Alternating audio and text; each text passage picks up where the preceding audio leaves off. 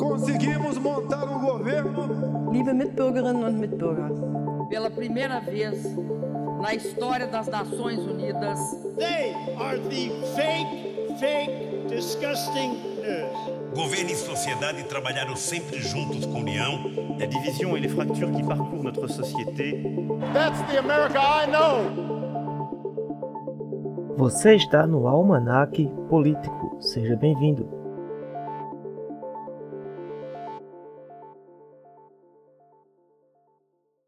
Olá pessoal, seja muito bem-vindo, seja bem-vindo. Está começando mais um podcast Almanac Político.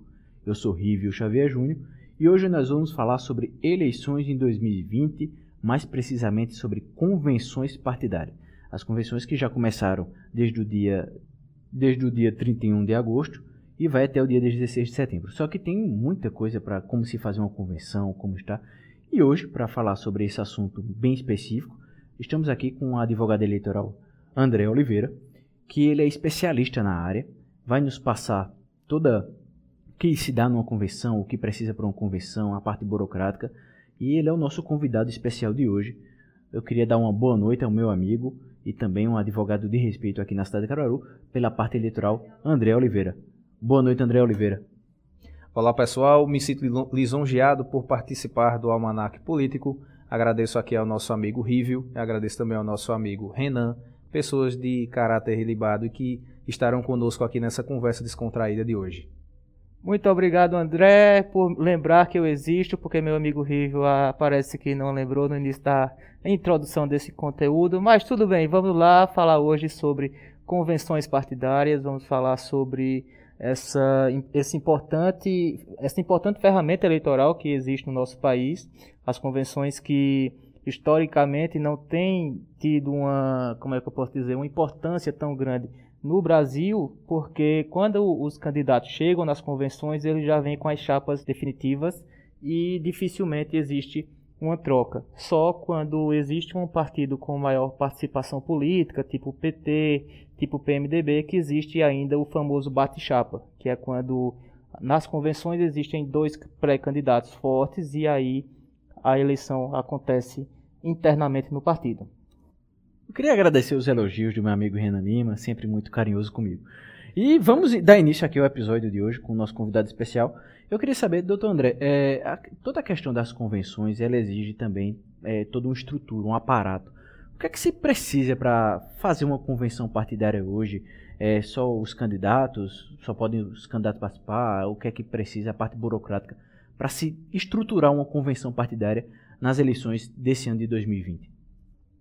Isso mesmo, Rico. A questão das convenções, a gente tem que observar agora, nessa, nesse nosso novo normal, pós-pandemia, é, a questão da convenção virtual e a questão da convenção drive-in, que são duas convenções que elas estão atualizadas acerca dos últimos trabalhos do grupo de trabalho do TSE, e essas convenções elas poderão ser realizadas da seguinte forma: a reunião virtual ela precisará, como, a, como todas as outras reuniões, é, convenções anteriores, ela precisará de uma ata de presença, onde os, o presidente do partido ele falará o nome de todos os candidatos a vereador, que são as chapas proporcionais, ao seu candidato de majoritária, caso não tenha, também poderá realizar o feito das coligações para a majoritária. É, essa ata ela poderá ser feita por um módulo externo, que é o Candex, ela poderá ser feita por um livro-ata no sistema Drive-In. O sistema Drive-In nada mais é do que é, carro passando onde está havendo a, a, a, ata e realizando a assinatura após a leitura da mesma em um local aberto, sem haver aglomerações e sem haver qualquer tipo de desrespeito às normas sanitárias do nosso país. E André, mais uma dúvida que me surgiu agora. É, em relação à hierarquia, como é que funciona? O partido municipal pode fazer a sua convenção da forma que bem desejar, ou tem que respeitar a norma regional, ou tem que respeitar a norma nacional? Como é que funciona essa hierarquia nas convenções? Veja só, Renan, acerca dessa hierarquia, devemos frisar que cada partido ele deverá é, seguir a sua, a, a, sua diretriz partidária acerca das questões é, sobre o seu partido, sobre as ideologias do seu partido, sobre todos os seus pensamentos é, dentro da esfera partidária. Tanto vai ser para a esfera nacional como para a esfera estadual ou municipal. Ambas deverão respeitar suas hierarquias, sem nenhuma ferir a diretriz partidária da outra. Doutor André, é, toda a questão das convenções ela eh, segue uma risca o, código eleitoral do que se fazer e o que não se fazer. Na questão do direito, ele fala muito da questão da publicidade das informações. Nas convenções também existe essa questão da publicidade de se dar as convenções, ou é uma coisa mais interna entre os partidos? Bem interessante essa sua pergunta, Rivo. Veja só, na questão das convenções, cada partido ele deverá respeitar o seu estatuto, devendo, publici devendo dar publicidade de entre 5 a 7 dias antes da sua convenção, do edital da convenção, do chamamento à convenção do seu partido, onde esse edital deverá constar a hora, o local que se dará essa convenção. Hoje, no tempo de coronavírus, deverá ser publicidade, deverá ser dada publicidade no tempo virtual ou drive-in, como a gente já anteriormente falou.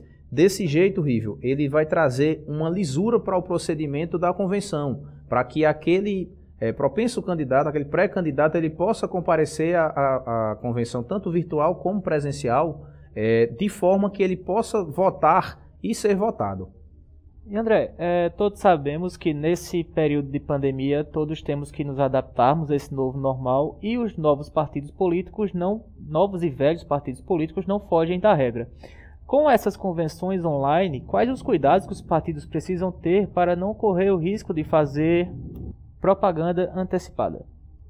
Vejamos, Renan, acerca dessa questão do ao vivo que alguns partidos estão realizando após a tratativa da sua convenção, a gente tem que alertar a seguinte questão. A convenção ela é um ato privado do partido que ele poderá é, dar publicidade, como foi dito na última pergunta, para todos os seus filiados, todos os seus pré-candidatos.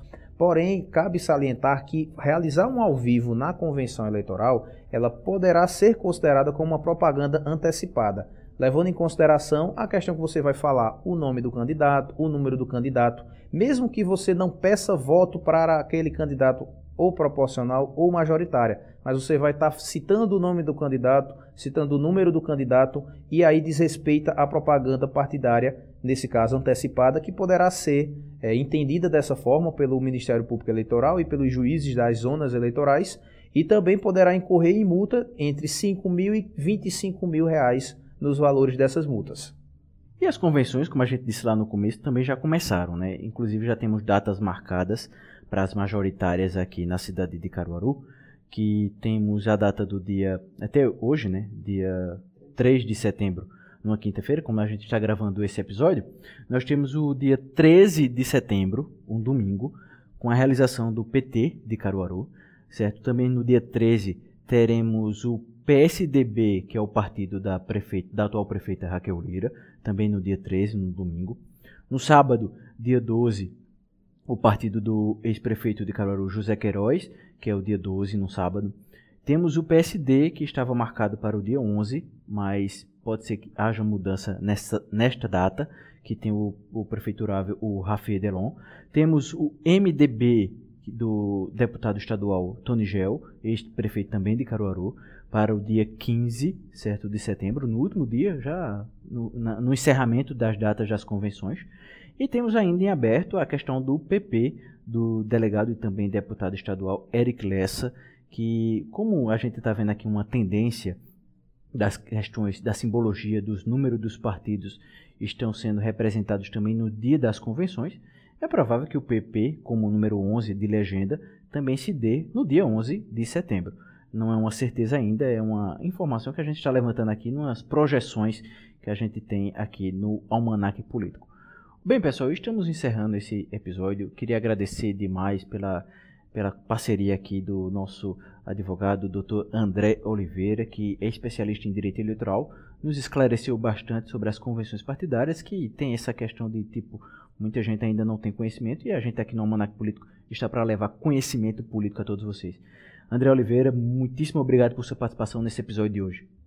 Gostaria de agradecer a você, Riva, a você, Renan, amigos de, de política, amigos de conhecimento jurídico. Muito obrigado por abrir esse espaço para conversarmos um pouco sobre as, as, o novo normal das nossas convenções eleitorais do ano de 2020, ano esse que é, foi travado por esta pandemia que está em nosso país e no mundo inteiro. Ok, André, também queria agradecer a sua presença, a sua contribuição Espero que todos vocês tenham gostado. Esse foi o 28º episódio do podcast Almanac Político. Tchau, tchau, pessoal, e até a próxima semana. Uma boa noite a todos, meu muito obrigado, muito obrigado Renan Lima, muito obrigado André Oliveira. Está encerrando mais um podcast Almanac Político e até a próxima semana. Um grande abraço.